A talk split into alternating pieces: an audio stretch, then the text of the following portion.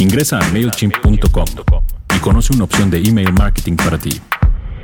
MailChimp presenta. Escuchas. Escuchas un podcast de Dixo. Escuchas a León Krause.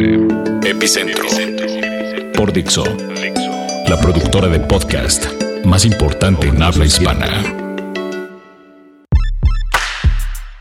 Agradecemos el patrocinio de MailChimp, usado en todo el planeta por más de 8 millones de personas y negocios para diseñar y enviar avisos por correo electrónico. Más información en MailChimp.com.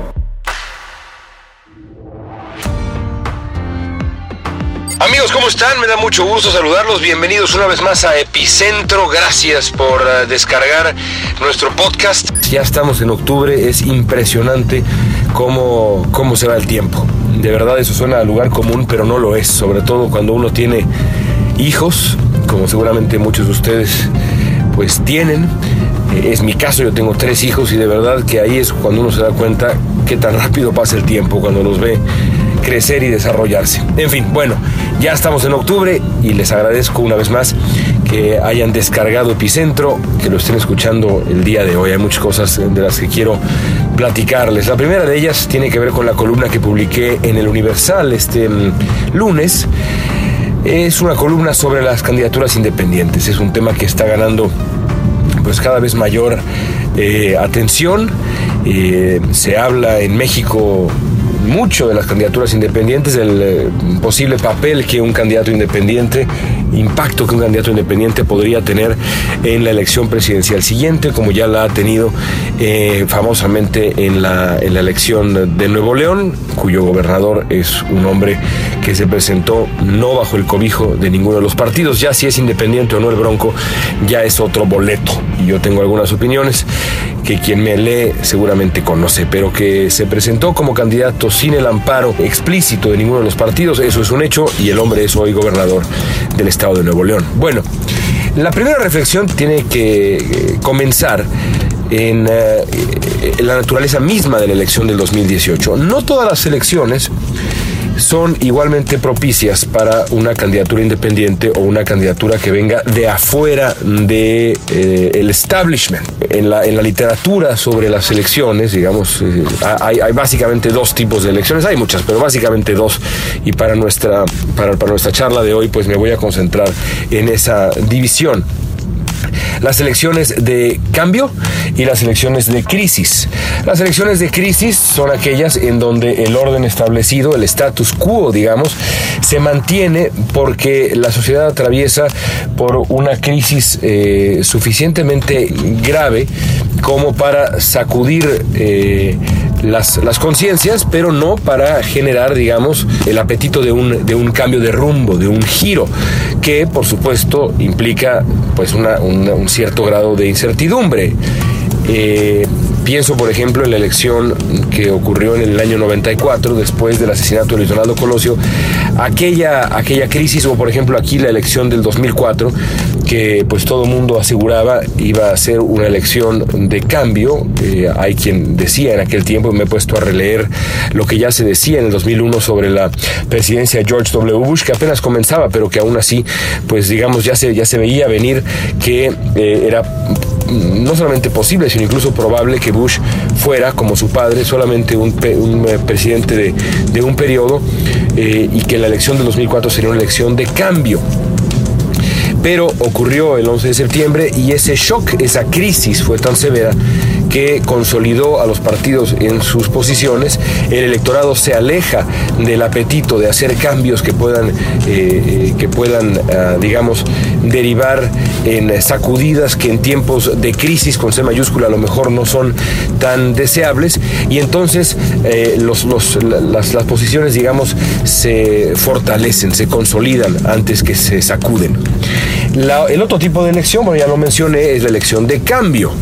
Y es, evidentemente, como su nombre lo indica, eh, se da cuando un electorado, eh, cuando la falta de satisfacción del electorado con eh, no solamente el estado de cosas, sino también con las instituciones, con los partidos políticos y por supuesto con el partido en el poder y demás, derivan en eso, un apetito de cambiar las cosas, de sacudir las cosas, sobre explicar quizá que la elección de Nuevo León que llevó a el Bronco al poder fue pues una elección de cambio casi de libro de texto.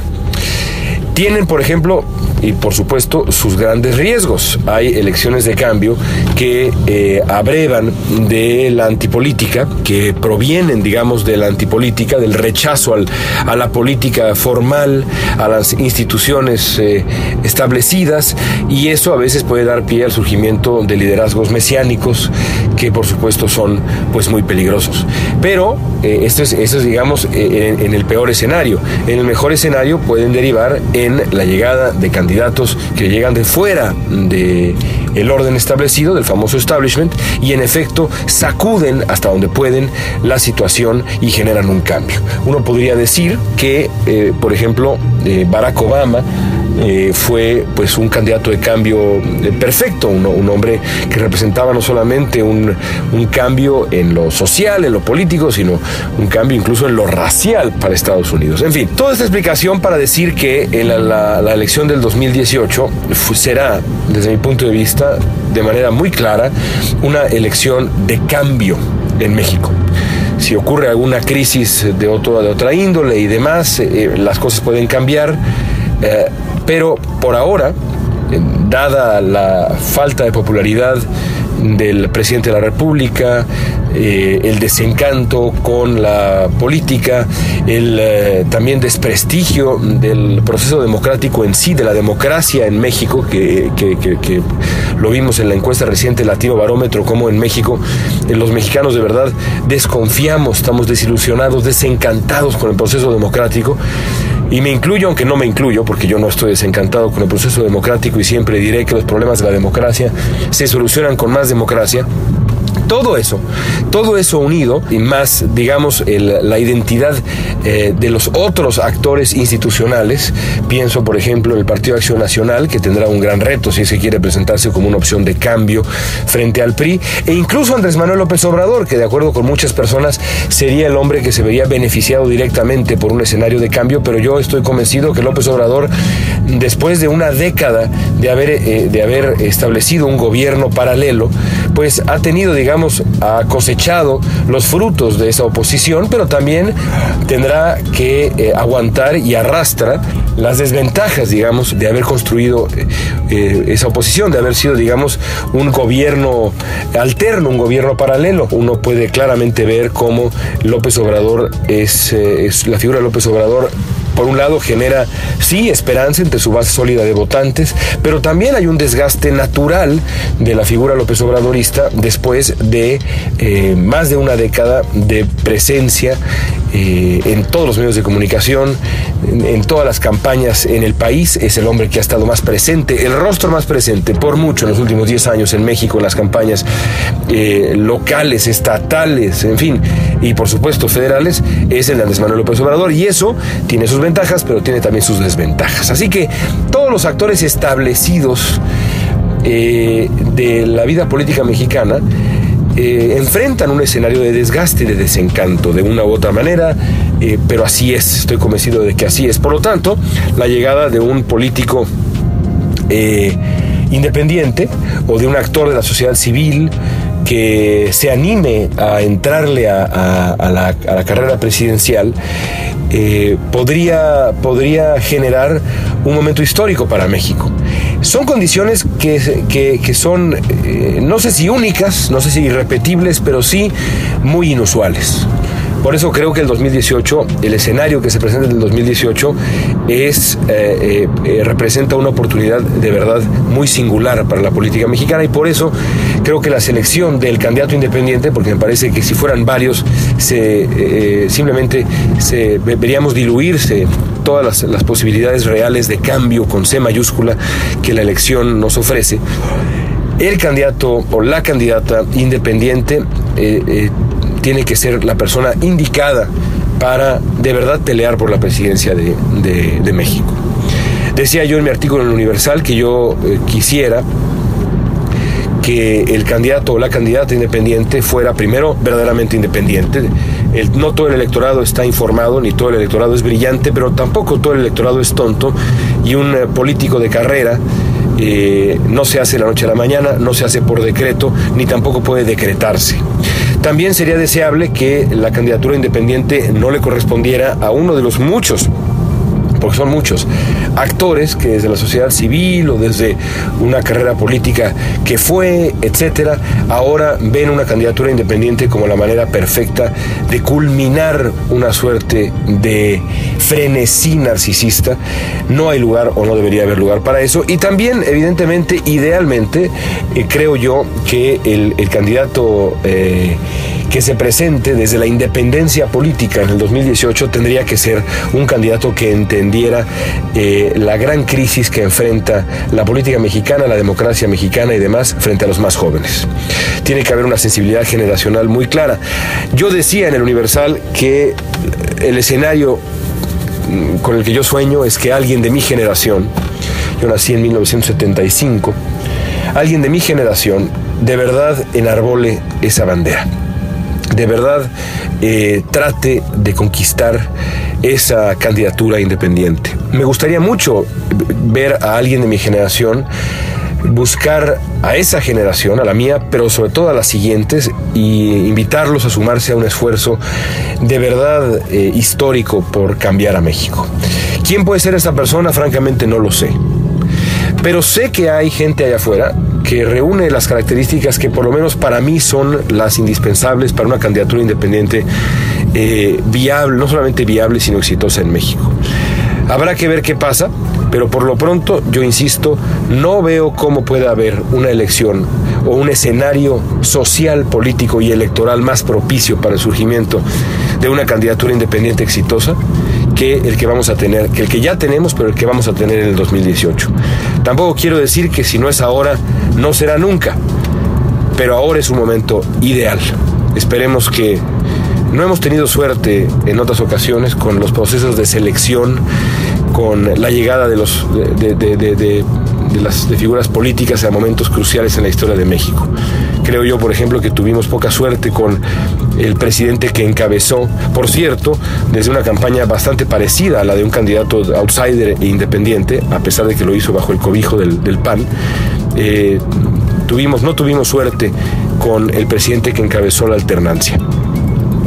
Quizá la solución esté en tener suerte en el primer presidente que venga de fuera del orden establecido de cosas en la política nacional. ¿Se vale soñar? Escuchas, Escuchas a, León Krause. Epicentro.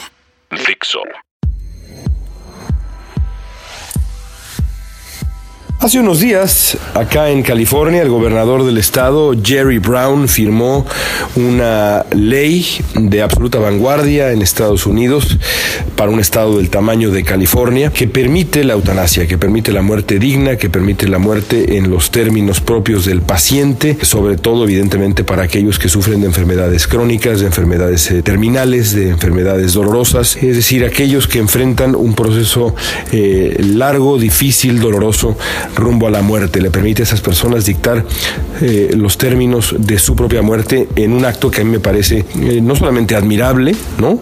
que sea posible hacer eso, sino me parece completamente natural. Uno no tiene por qué morir de acuerdo con los términos dictados por otras personas y mucho menos si la, el tipo de muerte que uno enfrenta es una muerte difícil, es una muerte dolorosa, es una muerte cuya agonía es prolongada.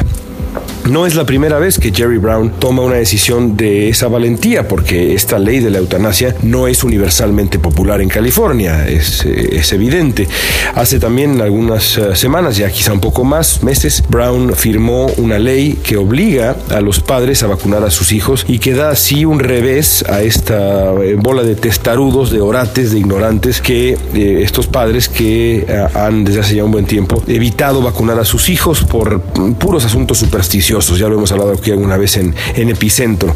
Así que Brown con esa ley también dio un revés, un valiente revés a, esta, a este grupo de locos que por lo demás tienen bastante poder político y hay algunas figuras de cierta relevancia eh, muy eh, estridentes en sus opiniones y que, que están, digamos, en contra de lo que hizo Brown, de la valentía que implicó firmar esa ley. Más allá de estas dos decisiones, a mí lo que me parece muy rescatable y creo que la reflexión tiene que ir por ahí de lo que ha hecho Jerry Brown es el, el hecho mismo de que se haya atrevido a firmar dos leyes, y no son las únicas, tan polémicas. ¿Por qué lo hizo Brown? La decisión de Brown se explica de la siguiente manera, y es eh, muy sencilla, pero al mismo tiempo creo yo da para una reflexión más larga. Lo hizo porque el, el hombre ya no aspira a nada más. Ya había sido gobernador de California, quiso ser presidente de Estados Unidos, es un animal político puro.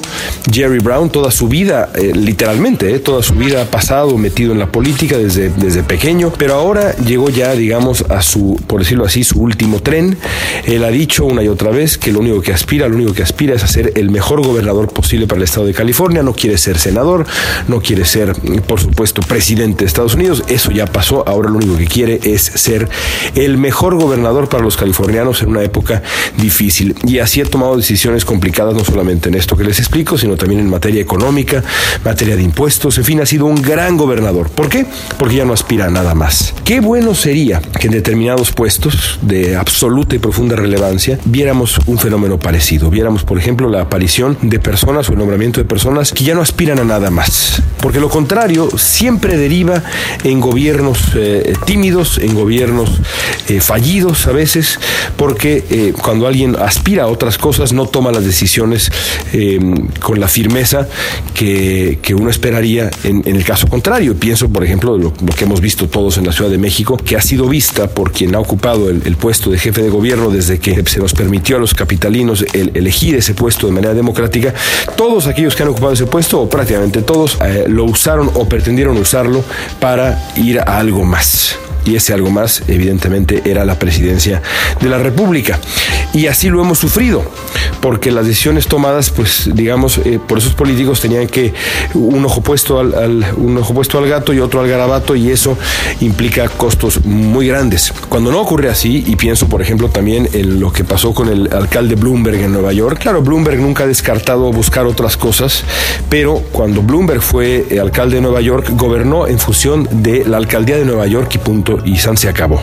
Solamente, solamente eso, eh, a pesar de que por ahí alguna vez consideró ser presidente de Estados Unidos, ser candidato, la verdad es que no tiene, no tiene partido, no lo va a hacer jamás, yo creo, y en cambio gobernó con eh, gran fuerza, con gran decisión, con gran inteligencia en la ciudad de Nueva York. Claro, suena como un, una especie de, de, sueño irrealizable que ciertos puestos eh, sean ocupados nada más por personas que no aspiran a nada más, pero no por eso deja de ser deseable por lo menos rescatar la actitud. Qué diferente sería si de pronto en México, por ejemplo, pienso en el secretario de Gobernación, el secretario de Hacienda y otros más, otros puestos similares en el gabinete y también algunos gobernadores actuaran nada más pensando en su puesto actual, no en lo que puede venir, no en cómo aprovechar de la mejor manera su puesto actual, su escritorio actual, para de ahí llegar a un escritorio más grande, a una silla más, eh, más importante, más grande también. Sería ideal, por lo menos que el espíritu de lo que, eh, de lo que ha quedado ahora en evidencia con lo que ha hecho uh, Jerry Brown sea rescatado. El famoso Bronco en Nuevo León insiste una y otra vez que él ha sido, por ejemplo, que él resultó electo por los votantes eh, neoleoneses, nada más para gobernador y que no está pensando en ninguna otra cosa. Pero eso es lo que hemos escuchado una y otra vez. Me acuerdo haber entrevistado a Enrique Peña Nieto, que es el ejemplo perfecto de lo opuesto, que me decía, yo estoy concentrado, León, en mi trabajo, en mi trabajo en el Estado de México y no tengo eh, tiempo para nada más. Lo, lo, cierto era completamente lo opuesto. Y por supuesto, como el gobernador, el entonces gobernador Peña Nieto, hay muchísimos otros ejemplos. Y eso siempre deriva en, eh, en, gobiernos, no sé si necesariamente fallidos o malos, pero sí gobiernos que pudieron haber sido mucho mejores si la ambición eh, eh, absoluta y constante no estuviera presente en el cálculo cotidiano de estos políticos. En fin, así como lo dije hace unos segundos, se vale soñar. Por lo pronto, un aplauso para Jerry Brown, político valiente. Regresamos con León Krause, Epicentro. Seguramente ustedes estarán escuchando este podcast en los días previos a el partido crucial entre México y Estados Unidos que va a ocurrir justamente acá, en, en Pasadena, en, en, Los Ángeles, California.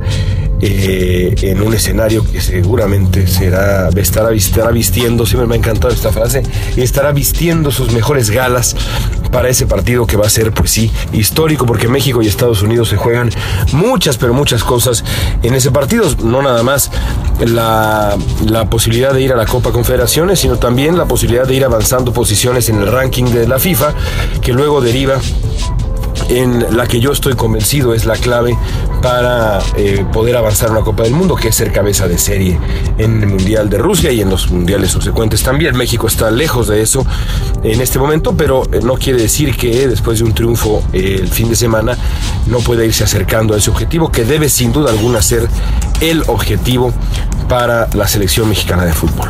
es, es el último partido de la era de Ricardo el Tuca Ferretti es un partido definitivo para esta generación de futbolistas que yo insisto es eh, la generación más, eh, más brillante que hemos tenido y lo sostengo. Y podríamos eh, de verdad recorrer uno por uno, una por una de las posiciones y tendríamos que llegar a esa conclusión porque no solamente los que están jugando en Europa, sino también los muchachos mexicanos que están jugando en nuestra liga, estoy convencido de que es una generación brillante, que hay talento en todas las líneas y que, y que es un momento definitivo para ellos el ganar en eh, este partido contra Estados Unidos y ojalá que de verdad así ocurra. Esos son los de pantalón corto. ¿Qué hay de los de pantalón largo?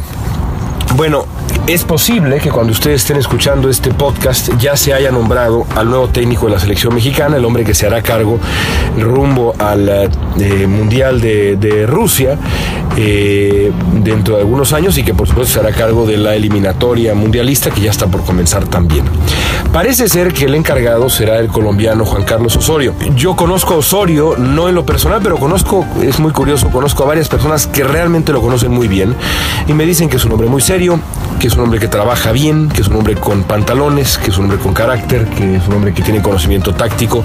Aún así, no deja de ser increíble, y creo que el nombramiento de Osorio así lo revela, que la selección mexicana, que la Federación Mexicana de Fútbol haya tomado la decisión de despedir a Miguel Herrera, por lo demás, una decisión con la que yo estuve de acuerdo en su momento y que me parece una decisión, pues realmente, eh, que en su momento fue inevitable, eh, porque Herrera se equivocó y él mismo lo reconoce ahora. No deja de ser increíble que la federación, los federativos, los, quien dirige los famosos directivos del fútbol mexicano, hayan despedido a Miguel Herrera sin tener un plan B claro. Es cierto que aquello fue un, momento de emergencia, fue una emergencia que, que, dio pie a la salida de Miguel Herrera de la selección mexicana de fútbol, pero no por, no por que haya sido un momento de emergencia, eh, se justifica que no haya habido una persona ya en línea para, eh, eh, para ocupar ese puesto. creo yo que la llegada de Osorio, por más que sea un técnico serio, revela de nuevo una improvisación, de nuevo unas decisiones mal tomadas. Yo no soy de aquellos que insisten en que la persona que tiene que llegar a la selección mexicana tiene que ser mexicano o que tiene que conocer el medio mexicano a fuerza. No, creo que ha habido, eh, así como ha habido, como estuvo Sven Goran Eriksson y fue un, un fracaso, también César Luis Menotti llegó y cambió para siempre la identidad del fútbol mexicano. Pero me parece que en este caso en particular había otras posibilidades dentro del fútbol mexicano, en el entorno más cercano al fútbol mexicano. Y si se iba a ir uno afuera del fútbol mexicano, a pesar de que Osorio ha dirigido en México de manera bastante modesta, por cierto, pero si se iba a ir uno a buscar fuera del fútbol mexicano, había sin duda alguna otras opciones. Eh, cuya, cuya fuerza, eh, cuya relevancia internacional eh, seguramente iban a ser mucho más importantes y de mayor peso que la llegada de un hombre como Juan Carlos Osorio, que desde mi punto de vista es un entrenador, hasta ahora sí lo ha demostrado, que no tiene, digamos, el calibre, los tamaños para hacerse de un paquete, insisto, regreso a mis palabras, del calibre y del tamaño de la selección mexicana de fútbol. No es tampoco, por supuesto, la primera vez que vemos cómo los directivos del fútbol mexicano toman decisiones que van en contra del el bien de este deporte que todos queremos. El paquete para el señor Osorio será inmenso.